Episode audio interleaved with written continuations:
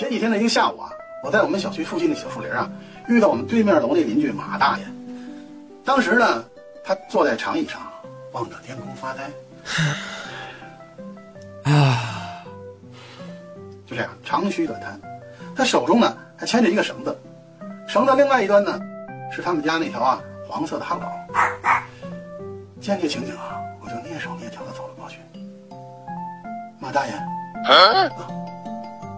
您怎么一个人坐在这里啊？我大妈怎么没陪着你呢？马大爷叹了一口气：“哎呀，以前我老伴儿啊，都和我一起出来遛狗。自从那次车祸以后，嗯，说到这儿，他欲言又止。我心想，他老人家一定有什么伤心事儿。难道是马大妈走了？”哎呀！说到这儿，我就急忙跟马大爷说：“我说，呃，对不起，马大爷，我让您想起伤心的事儿来了。”马大爷，苦笑了一下：“啊，孩子，别提了。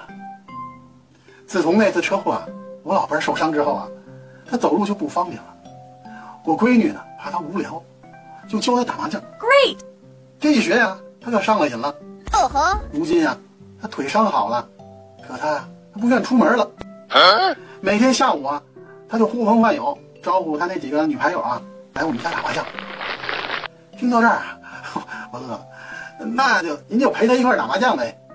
大爷摇摇头，哎，不行啊。他嫌我们家这哈巴狗啊太闹腾，影响他们玩牌了。